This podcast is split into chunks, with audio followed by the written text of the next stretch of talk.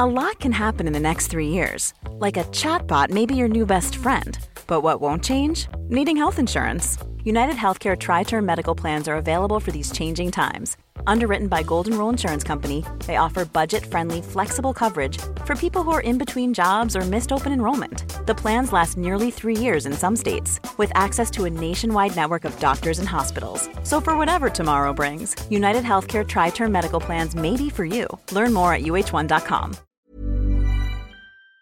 It is Mother's Day, and we are about to witness the big Mother's Day moment. We absolutely are, and I, for one, am both nervous and excited. Here we go. It's a beautiful royal blue designer bag that she got at Marshall's for an incredible price. Oh, Priya's done very well. I mean, look at that woven detailing and the Italian leather. Forget about that. Look at Mom's face. We have tears, ladies and gentlemen. Is that good? Oh, that's good. Mom loves it. And I love that Italian leather. Fabulous brands. Feel good prices. Every day at Marshall's. Roberto Vaquero me responde. A su juicio existe una contradicción ineludible entre capitalistas y trabajadores.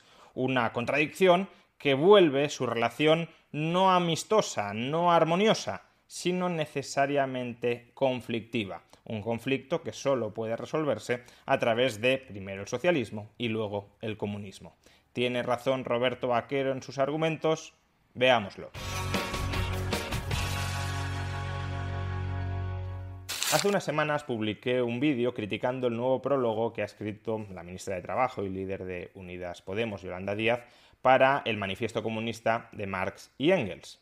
Básicamente criticaba que Yolanda Díaz vendía el comunismo como si fuera un ejercicio de fraternidad cuando es un ejercicio dialéctico de contradicciones, de conflicto, de confrontación entre clases. Y eso tiene muy poco de fraternidad. No tiene nada, de hecho. La esencia del comunismo no es la armonía universal, sino la ausencia de armonía y la necesidad de transformar la sociedad para erradicar esas contradicciones. Pues bien, unos días después, Roberto Vaquero, con quien ya tuve oportunidad de debatir sobre marxismo y sobre comunismo en otra ocasión, me replicó.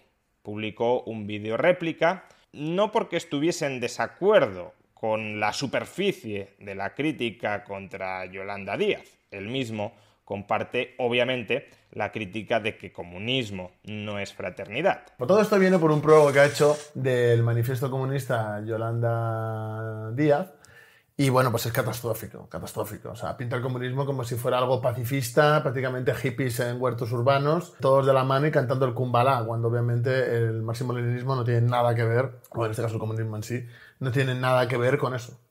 Absolutamente nada.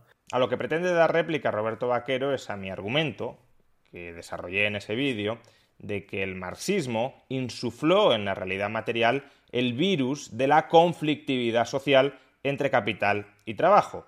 Para Roberto Vaquero existe una evidente contradicción entre capital y trabajo, que es el germen de la lucha de clases, y por tanto negar que existe esa contradicción entre capital y trabajo es engañar, es alienar a los trabajadores para que no desarrollen conciencia de clases y se levanten contra el capital. Mi argumento, recordémoslo, es que en toda relación entre trabajadores y capitalistas ciertamente puede existir un conflicto una vez se ha producido conjuntamente entre capital y trabajo el producto final y hay que repartirlo. El capitalista querrá una mayor porción de ese producto final, el trabajador una mayor porción, y ahí sí hay un juego de suma cero. Una vez está producido el bien, si nos lo tenemos que repartir, yo solo puedo tener una porción mayor de ese bien si tú tienes una porción menor. Pero antes de que se produzca el bien, cuando se conforma la asociación entre capital y trabajo, no existe tal contradicción. En ese momento, el objetivo de capital y trabajo, del capitalista y el trabajador, mejor dicho, es maximizar la producción final. Los dos salen ganando si se produce un mayor excedente productivo. Básicamente porque habrá más para repartir entre los dos. Por consiguiente, capital y trabajo son factores de producción complementarios el uno necesita al otro para poder producir bienes y servicios que terminen siendo distribuidos entre capitalistas y trabajadores. Y por consiguiente, si capital y trabajo son, cuando se conforma la asociación productiva, factores complementarios y no existe contradicción entre ellos en ese punto, Entonces, sí existe armonía entre capital y trabajo, sí existe unidad de intereses entre capital y trabajo, y la contradicción que nos asegura el marxismo que existe entre capital y trabajo es una forma de envenenar al trabajador para enemistarlo con el capitalista, diciéndole, fíjate, este señor te está parasitando, te está explotando, te está robando, te tienes que emancipar de él, le tienes que robar su propiedad, y si haces todo eso, serás mucho más rico y mucho más próspero porque ese señor no desarrolla ninguna función que sea realmente valiosa. Bueno, veamos cómo Roberto Vaquero ataca mi argumento de que capital y trabajo son factores en última instancia complementarios. Hombre, es que si hay uno que se lucra del trabajo de los demás, hay explotación. Esto, amigos, se llama petición de principios. Presupongo que el capitalista se lucra con el trabajo del trabajador y por tanto hay explotación, porque defino explotación como aquella situación en la que uno se lucra del trabajo del otro. Y por tanto, si parto de la base de que el capitalista se lucra del trabajo del trabajador, pues evidentemente el capitalista explota al trabajador. Pero lo que tienes que hacer, Roberto, es demostrar que eso es así. Si la persona está muy alienada y engañada y cree que es, muy, que es muy justo y que está contribuyendo a la producción y haciendo una gran labor, lo que está es engañada. ¿Cómo puede estar engañada si, si se cree esas mentiras de que está siendo explotada por el capitalista? De que el capitalista no aporta nada de valor al proceso productivo, que todo es fruto del trabajo del trabajador y que por tanto cualquier beneficio, cualquier ingreso que obtenga el capitalista necesariamente proviene de haber parasitado, de haberse apropiado del tiempo de trabajo del trabajador no remunerándolo. Eso también puede ser una forma de manipular al trabajador para empujarlo a que desarrolle una falsa conciencia de clase, una conciencia de falsa clase, de una clase inexistente, para luego entrar en conflicto con el capitalista. Lo que hay que demostrar de nuevo es si tienes tu razón o si tengo yo razón, tú cuando dices que el capitalista explota al trabajador y yo cuando digo que eso no es así. Si hay alguien que vive de lucrarse del trabajo ajeno, obviamente hay explotación. Es que es algo muy sencillo de entender. Pero partir de la base de que tú tienes razón, evidentemente no es un argumento para demostrar que tú tienes razón. Pasemos ahora a analizar los aspirantes a argumentos de Roberto Vaquero para demostrar que el capitalista es innecesario en el proceso de producción y que por tanto el trabajador genera todo el valor y que por tanto si el capitalista siendo innecesario para generar valor se termina apropiando de una parte del valor que ha sido íntegramente generado por el trabajador, entonces el capitalista, siendo innecesario y quedándose con valor, siendo improductivo y obteniendo producción, sería un explotador de la producción, del tiempo de trabajo dedicado a producir, del trabajador. Vale, entonces, por ejemplo, en la Unión Soviética, donde no existía el capital como, como actor, ¿no? Que facilita, ¿no? Em, la explotación, em, ¿por qué se podía producir? No existía ese capital privado. Lo puedes llamar de otra manera. Puedes decir que había una especie de capital que ya sé que me lo va a decir gente. Pero mm, no existía el capital como existe em, hoy en día en España. No existía ese capital privado. ¿Cómo se producía? Mágicamente. No había trabajo, no había producción en la Unión Soviética me sacará gráficas de, oh, sí, pero mira el porcentaje en comparación. Sí, sí, muy bien. Pero ¿había o no había producción en, la Unión Soviética? Creo que es evidente que esto es una falacia argumental. Si yo digo que el trabajador se complementa con un tractor, es decir, que el trabajo y los tractores como factores productivos se complementan para incrementar la producción agraria, y luego viene Roberto Vaquero y me dice, ¿Cómo es posible que en la Unión Soviética produjeran alimentos sin tractores? Eso demuestra que el tractor es innecesario, es improductivo. Que en la Unión Soviética o en cualquier otro país socialista, me da igual, no se utilizarán tractores para producir, sino que se utilizarán azadas, no significa que los tractores no sean productivos. Significa que te estás atando la mano para incrementar la productividad utilizando otras formas de producción que son menos eficientes que aquella que podrías haber utilizado y lo estás haciendo por un dogmatismo, por un sectarismo, por un envenenamiento ideológico. Si el capitalista es capaz de elevar la productividad del trabajador permitiéndole producir en condiciones dentro de las cuales ese trabajo se vuelve más productivo que en ausencia de esas condiciones que genera el capitalista, pues entonces evidentemente el capitalista habrá contribuido junto con el trabajador a generar el producto final. Que sí, que si eliminas al capitalista de la operación, como si eliminas a los tractores, se podrá seguir produciendo algo, pero que se produzca algo, que se produzca ese algo en peores condiciones, con menor productividad, no quita que la participación, si la permites, del capitalista al proceso productivo es productiva.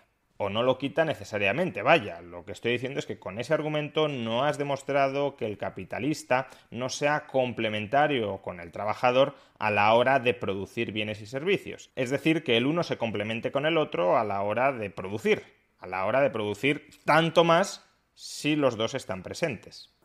Esto no tiene ningún sentido, de verdad, no tiene ningún sentido. O sea, esa complementación que hace, claro, la complementación entre el que se lucra a base de invertir y especular, habría que ver de dónde sale esa inversión, acumulación originaria, etcétera, se lucra del trabajo ajeno, se lucra de explotar a los demás. Por lo tanto, mm, yo esto lo veo un sinsentido lo que está diciendo. Con esto, Roberto, lo siento, pero me demuestras que no entiendes cuál es la función que desempeña el capitalista dentro del proceso productivo. El capitalista proporciona medios de producción. Y me dirás, también los puede proporcionar el trabajador, porque de hecho esos medios de producción los ha fabricado el trabajador. Cierto, pero el capitalista le proporciona al trabajador esos medios de producción bajo tres condiciones que le son provechosas al propio trabajador. En primer lugar, el capitalista crea esos medios de producción con cargo a su propio ahorro. Es decir, que el trabajador no tiene que ahorrar, no tiene que esperar, no tiene que retrasar su consumo para poder producir medios de producción. Me dirás, esto no es demasiado importante. Bueno, si esto no es demasiado importante, ¿por qué los trabajadores no ahorran parte de sus ingresos para crear medios de producción y emanciparse del capitalista? Porque ahorrar parte de sus ingresos para producir en 5, 10, 15 o 20 años medios de producción les resulta enormemente gravoso. Pues bien, eso es lo que hacen los capitalistas, proporcionar medios de producción ahora, en el presente, en lugar de que el trabajador tenga que experimentar sacrificios de austeridad, de ahorro forzoso, para obtener medios de producción en el futuro.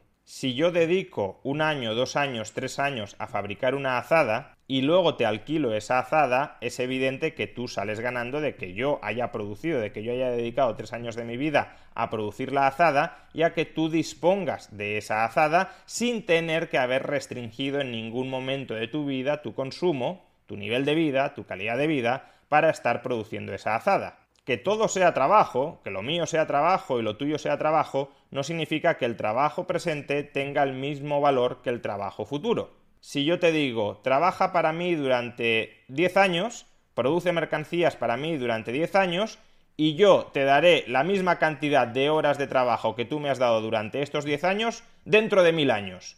Pues entonces creo que me dirías que ese intercambio no es muy equivalente. Que mil horas de trabajo hoy no equivalen a mil horas de trabajo dentro de mil años. Por tanto, no puedes intercambiar una hora presente de trabajo por una hora futura de trabajo como si tuviesen el mismo valor, como si fueran equivalentes. Ese es un error similar a pretender que se intercambie una hora de trabajo simple por una hora de trabajo complejo. Tú mismo entenderás que una hora de trabajo complejo se intercambiará por dos, tres, cuatro, diez horas de trabajo simple. Pues lo mismo con el trabajo presente contra el trabajo futuro. Esa es la primera función que desarrolla el capitalista, proporcionar su tiempo de trabajo presente para que el trabajador incremente hoy, no en el futuro, hoy su productividad. Segunda función que desempeña el capitalista, asumir los riesgos del proceso de trabajo. El capitalista inmoviliza su trabajo en unos medios de producción que pueden no terminar realizándose, que pueden no terminar convirtiéndose en mercancías que se vendan. Si eso es así, si el capitalista hace una inversión de tiempo en un proceso de producción que fracasa, ¿quién pierde el tiempo de trabajo que ha sido inmovilizado en esos medios de producción que finalmente no valen para nada? ¿Lo pierde el trabajador ese tiempo de trabajo? No, el trabajador durante el periodo de tiempo en el que ha estado trabajando dentro de ese proceso productivo, que finalmente es un fracaso, ha ido cobrando un sueldo que le ha permitido comprar mercancías fabricadas por otros trabajadores con otros capitalistas. Es decir, que el trabajador no se expone patrimonialmente a que su trabajo inmovilizado en mercancías, si esas mercancías no se venden, le generen un quebranto, una pérdida al trabajador. Porque el trabajador ha vendido su fuerza de trabajo y ya ha cobrado por esa fuerza de trabajo que ha vendido. Quien se expone al riesgo de que esa fuerza de trabajo se haya invertido mal es el capitalista Si no asumiera ese riesgo el capitalista, lo tendría que asumir el trabajador. ¿Me estás diciendo que el trabajador no sale beneficiado de que haya otros que asuman el riesgo de su proceso de trabajo? ¿Me estás diciendo que los trabajadores, todos ellos, están dispuestos a arriesgarse a que si emprenden un determinado proceso de trabajo y ese proceso de trabajo fracasa, lo pierdan todo y su trabajo no haya valido para nada? No, claramente hay personas que son adversas al riesgo, la mayoría de hecho, que prefieren renunciar a ganancias potenciales futuras a cambio de que les reduzcas el riesgo al que se están exponiendo. Por eso mucha gente contrata seguros, por cierto, para que otro se haga cargo del riesgo de determinados acontecimientos vitales. Pues lo mismo el trabajador con el capitalista. El capitalista absorbe los riesgos del proceso de trabajo que si no los absorbiera el capitalista, los tendría que absorber el trabajador. Por supuesto que el trabajador los puede absorber, pero ¿de dónde sacas tú que el trabajador prefiere absorber esos riesgos antes que traspasárselos a una tercera persona que cobra, evidentemente, por ser ella quien concentre todos los riesgos del proceso de trabajo. Y en tercer lugar, el capitalista también aporta información al proceso productivo. No solo proporciona medios de producción en general, proporciona medios de producción que están específicamente orientados a satisfacer los valores sociales de uso de otras personas porque el trabajador podría producir mercancías que no son útiles para otros, no tenemos una información plena de cuáles son las necesidades prioritarias que hay que satisfacer de otras personas, y si produjera el trabajador mercancías que no son valiosas para otros, estaría dilapidando su tiempo de trabajo. El capitalista evita que dilapide su tiempo de trabajo, además internalizando él los riesgos de que el capitalista se esté equivocando, proporcionando información sobre cómo orientar el proceso productivo, hacia dónde orientar el proceso productivo y sobre cómo maximizar la productividad dentro del proceso productivo. Si el capitalista tiene información sobre cómo organizar los medios de producción de la manera más eficiente posible, es obvio que con esa información el trabajador se vuelve más productivo y que sin esa información que tiene el capitalista y por la que le cobra al trabajador, es evidente que sin esa información el trabajador sería menos productivo que me puedes decir, pero el trabajador también podría tener esa información. Sí, potencialmente podría tenerla. Al igual que potencialmente un mecánico podría ser ingeniero nuclear. Pero el caso es que no lo es. Y si hay intercambios entre mecánicos e ingenieros nucleares, esos intercambios de horas de trabajo materializadas en mercancías se producirán en términos desigualitarios. Lo dicho, una hora de trabajo simple no es igual a una hora de trabajo complejo, no digamos ya a una hora de trabajo hipercomplejo. De hecho, es que pongámonos en ese caso. Imaginemos que un trabajador que no tiene capital dice yo me voy a especializar en generar nueva información, en generar información sobre cómo satisfacer en este momento las necesidades de otras personas que son más urgentes, más importantes y en información sobre todo sobre cómo optimizar, sobre cómo volver crecientemente eficiente, dinámicamente eficiente el proceso productivo en una determinada industria. Bueno, pues ese trabajador que decide hiperespecializarse en esa tarea de buscar información tan específica, tan valiosa, tan difícil de conseguir, ese trabajador se volverá una joya con el que querrán cooperar, con el que querrán complementarse, con el que querrán trabajar muchos otros trabajadores, muchos otros equipos de trabajo. ¿Por qué? Porque si insertas a ese trabajador hiperespecializado llamado empresario en un determinado equipo de trabajo, si ese trabajador hiperespecializado, empresario, tiene buena información, tiene la mejor información disponible, el equipo de trabajo que lo contrate verá aumentada muy sustancialmente su productividad. Con lo cual, si solo hay una persona que tiene esa información o que tiene esa habilidad organizativa gracias a la información que ha ido desarrollando y un equipo de trabajo quiere contar con él y otro equipo de trabajo también quiere contar con él y otro equipo de trabajo también quiere contar con él, habrá una pugna competitiva por ver quién contrata a ese empresario y lo inserta en su equipo de trabajo. Y precisamente por eso la remuneración que podrá conseguir ese empresario, que ni siquiera tiene capital, pero sí tiene información muy valiosa, será una remuneración altísima. ¿Por qué será altísima? Porque si lo incorporas a tu equipo de trabajo, la capacidad de ese equipo de trabajo para producir mercancías se ve multiplicada. Por tanto, aunque le pagues el 1, el 5, el 10, el 15 o el 20% de todo lo que produces, si ha multiplicado tu capacidad productiva, te compensará totalmente darle ese 20% de todo lo que produces a cambio de que haya multiplicado, pongamos, por 50 lo que eras capaz de producir. Ya ves, tres formas en las que un capitalista, tiempo, riesgo e información, puede incrementar la productividad del trabajador. Y precisamente porque la incrementa, el trabajador sale beneficiado si coopera, si se complementa con él, repartiéndose, claro, parte del producto final con esa persona que ha conseguido elevar la productividad del trabajo y por tanto que haya mayor producto final. Bien, vamos ahora con otro intento de argumento de Roberto Vaquero para supuestamente demostrar que los capitalistas no son productivos y que por tanto se están apropiando del tiempo de trabajo del trabajador sin aportar nada, sin contribuir a elevar la productividad de ese trabajador. Claro, como en el esclavismo. También era necesario. Había una complementación también con los esclavos. Sin los esclavos no podía producirse en el esclavismo. Claro, como en el esclavismo rayo, claro. A los esclavos le dan unas manzanas y unos tarugos de pan y un sitio, un pajar o lo que sea para dormir y el dueño de los esclavos, ¿no? Se queda con todo. Es un reparto equitativo también para ti, ¿no? Nueva falacia argumental. Que en el esclavismo haya explotación no implica necesariamente que en el capitalismo también la haya. Que quizá la hay, pero habrá que demostrarla. No se puede decir, no, como en el esclavismo hay explotación, entonces evidentemente en el capitalismo también.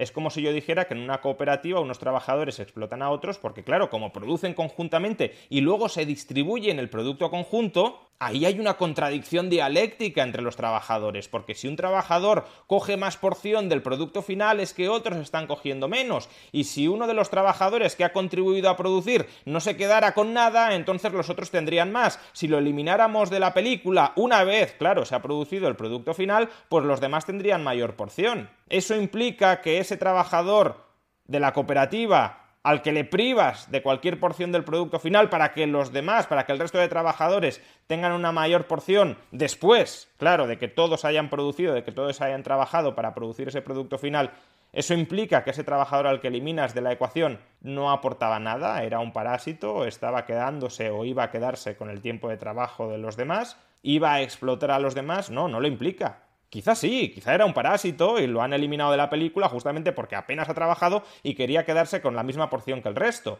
Pero que eso pueda pasar no significa que eso pase necesariamente. Y desde luego no me puedes demostrar que eso está pasando por el hecho de que en el esclavismo el dueño explotara al esclavo. ¿Qué tiene que ver esa relación con esta otra? Lo que tienes que hacer de nuevo es demostrar que el capitalista no aporta nada al proceso productivo y en cambio sí recibe una porción del producto final sin haber aportado nada. Eso es lo que tienes que hacer, no remitirte al esclavismo. ¡Ay! Hay muchos modos de explotación. La explotación asalariada es la peor de todas porque está oculta. oculta. Tan oculta que has de escarbar tanto, que has de indagar tanto, que al final terminas viendo fantasmas donde no los hay.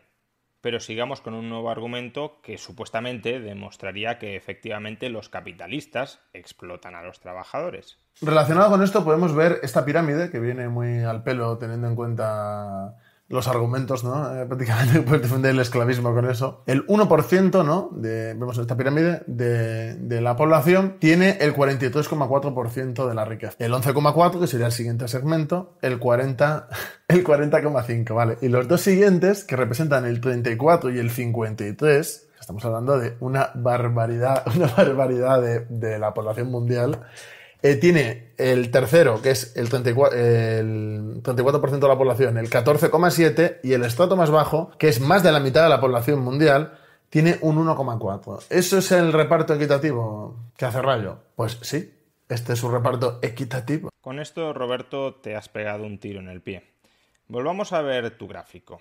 En tu gráfico, efectivamente, se muestra la distribución mundial de la riqueza en función de distintos niveles de riqueza por adulto. Y lo que nos estás diciendo es que aproximadamente el 12% de la población mundial controla el 85% de la riqueza mundial. 12% de la población mundial son unos 650 millones de personas. 650 millones de capitalistas ultra ricos, y ya son unos cuantos. Pero es que fijémonos en cuál es el umbral mínimo de riqueza que has de poseer para entrar en el segundo escalafón, en ese 11,4% de la población mundial que controla el 40% de la riqueza mundial. Entras en esa categoría teniendo más de 100.000 dólares, teniendo un patrimonio neto de más de 100.000 dólares.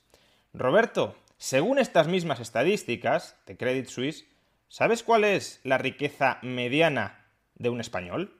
La riqueza mediana de un español adulto. 105.000 dólares. Es decir, que la mitad de la población española, la mitad de España, entra en esa categoría de patrimonio de más de 100.000 dólares por adulto. Porque el patrimonio mediano, es decir, aquella cifra que parte en dos a la población adulta española, es de 105.000 dólares. Por tanto, la mitad de España tiene como mínimo un patrimonio neto de 105.000 dólares. Y entra, por tanto, en esa categoría, en ese grupo, a los que tú has llamado explotadores globales.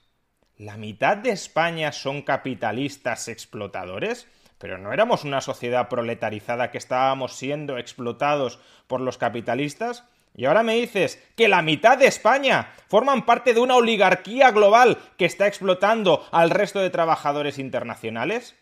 Pues qué malvados son esos trabajadores españoles que son en realidad capitalistas con chistera, explotando a los pobrecitos trabajadores del resto del mundo. ¿De verdad me estás diciendo que este ahorro capitalizado de la mitad de la población española es fruto no de haber trabajado y de haber ahorrado y de haber acumulado ese trabajo, sino de habérselo robado a otros?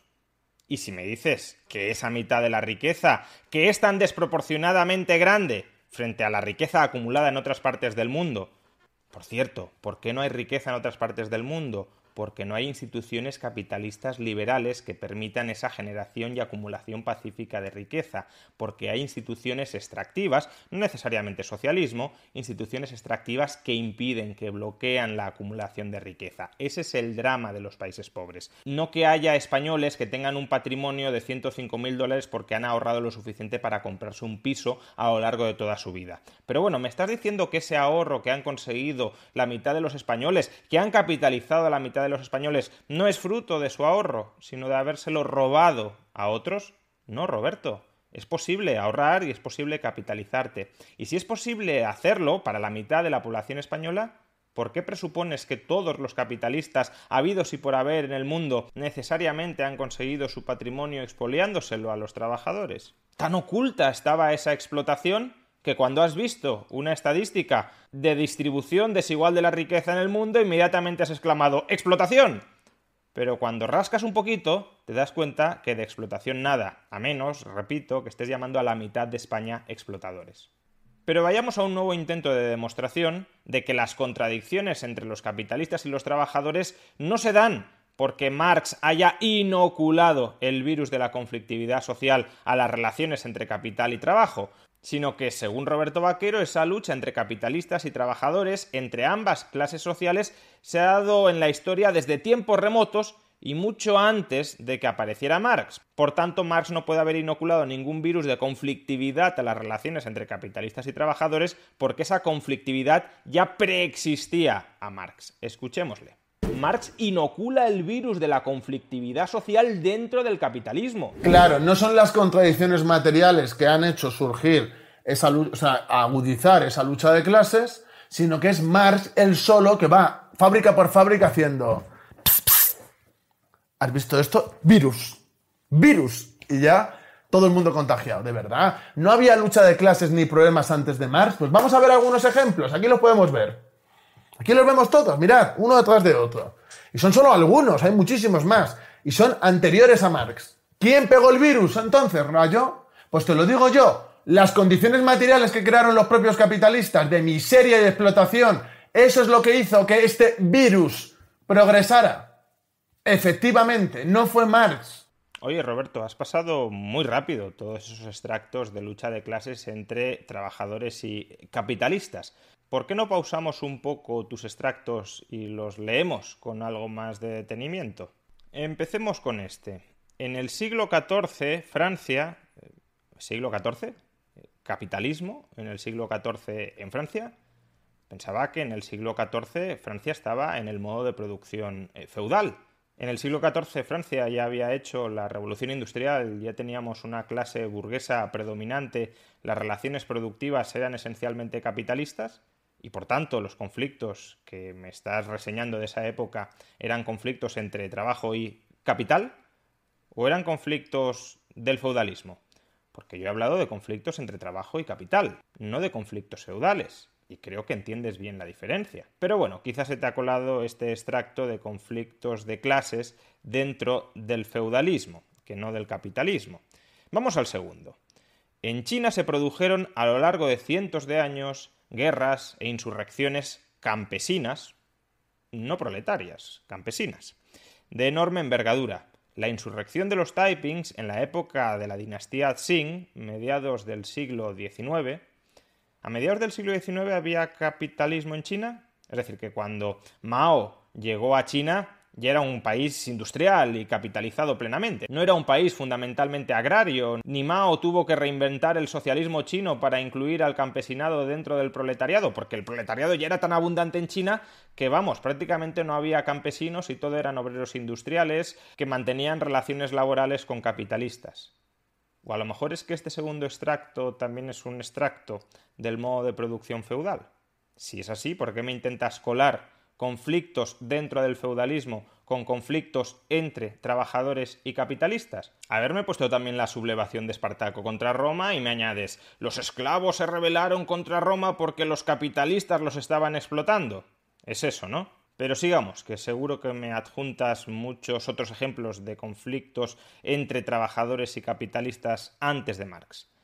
En Alemania cundió a comienzos del siglo XVI, otro ejemplo de capitalismo ya hiperdesarrollado, Alemania siglo XVI, o en Rusia cobraron gran fuerza las guerras campesinas, campesinas, de nuevo, proletarias, campesinas, debe de ser todo lo mismo, acaudilladas por Stepan Razin en el siglo XVII. Como todo el mundo sabe, en el siglo XVII Rusia ya había completado su revolución industrial y de hecho cuando llegó Lenin al poder pues ya no tuvo nada que hacer, ya estaba el país industrializado. Eso de que Stalin industrializó la URSS, como alguna vez Roberto nos ha comentado, debe de ser un mito, porque si ya en el siglo XVII ya el país estaba plenamente inserto en relaciones de producción capitalistas, pues ¿qué tenía que hacer Stalin más que seguir acumulando capital donde previamente ya había capital? Debe de ser eso. Continuemos a ver, a fines del siglo XIV estalló en Inglaterra, siglo XIV, Inglaterra, revolución industrial. Supongo que los libros de historia no aciertan y cuando dicen que la revolución industrial empezó a finales del XVIII, principios del XIX, es que en realidad comenzó en el siglo XIV, porque claro, si no Roberto no pondría ejemplos de conflictos feudales queriéndolos hacer pasar por conflictos entre trabajadores asalariados y capitalistas. No creo que ese sea el caso. Continuemos un poco más. Revuelta campesina de Flandes 1323-1328. Principios del siglo XIV. El capitalismo en su plenitud, en su forma más, más desarrollada. Pero tenemos más. La masacre de Peterloo. El violento choque de clases que cambió para siempre al Reino Unido.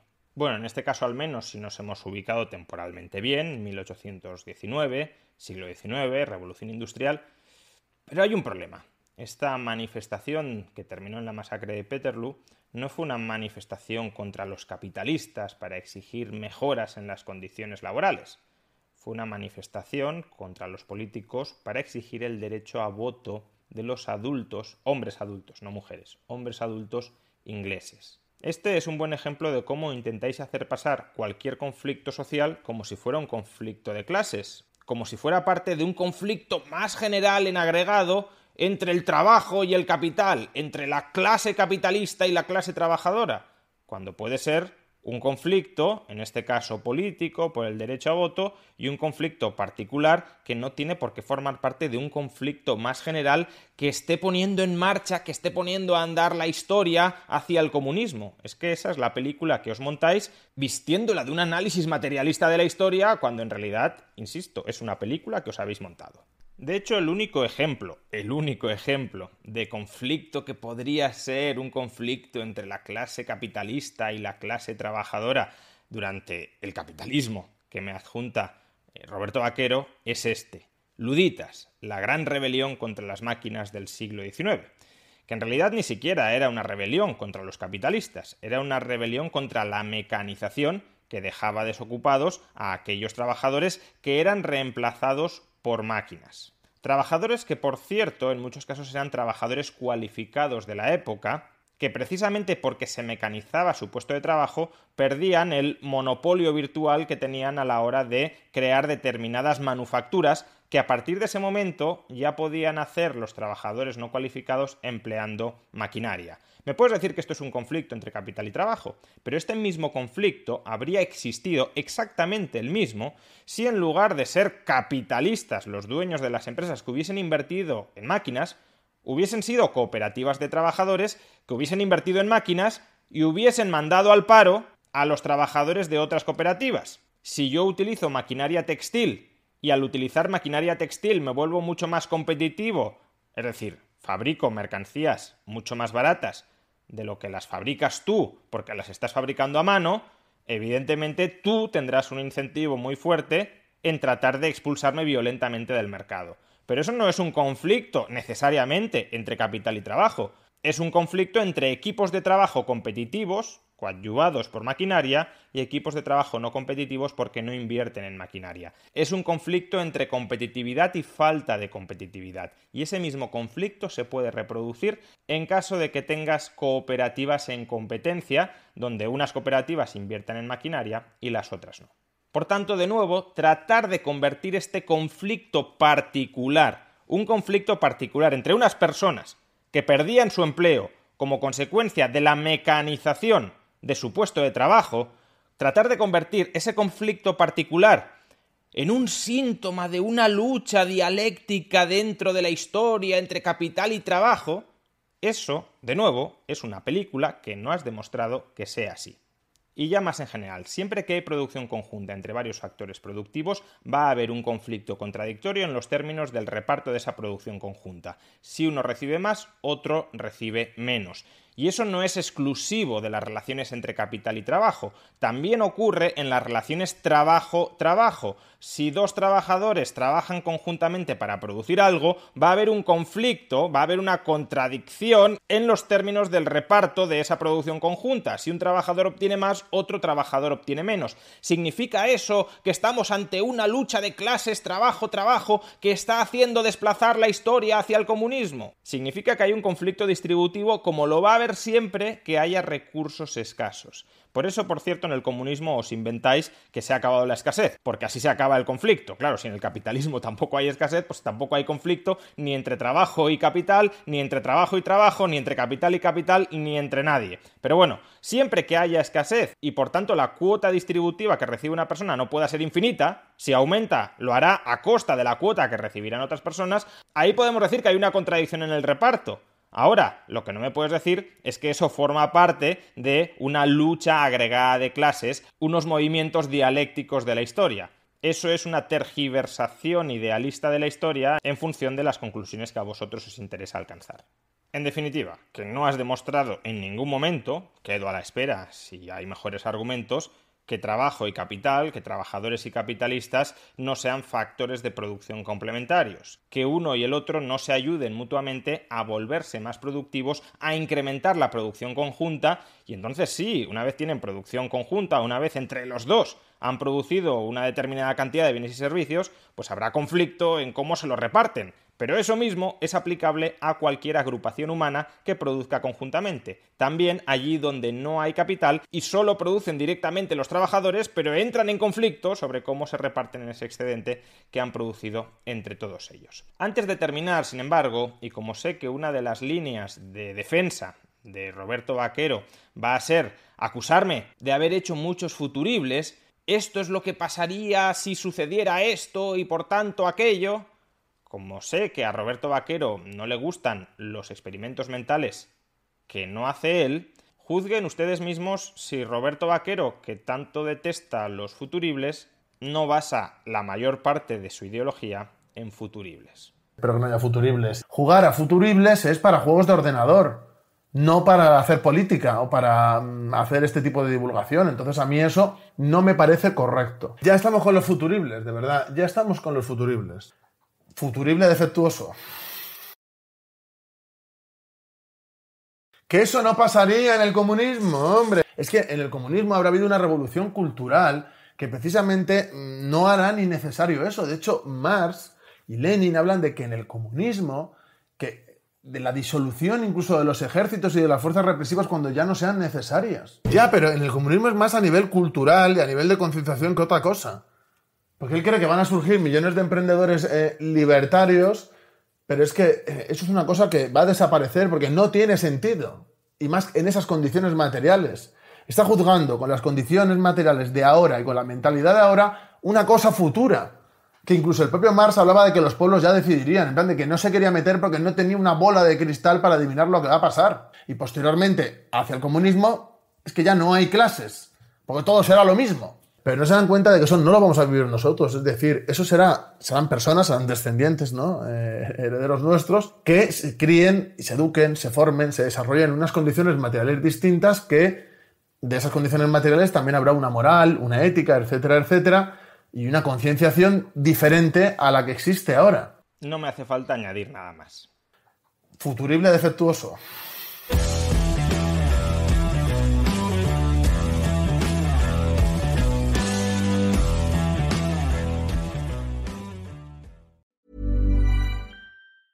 Tired of ads barging into your favorite news podcasts? Good news. Ad-free listening is available on Amazon Music for all the music plus top podcasts included with your Prime membership. Stay up to date on everything newsworthy by downloading the Amazon Music app for free or go to amazon.com slash news ad free.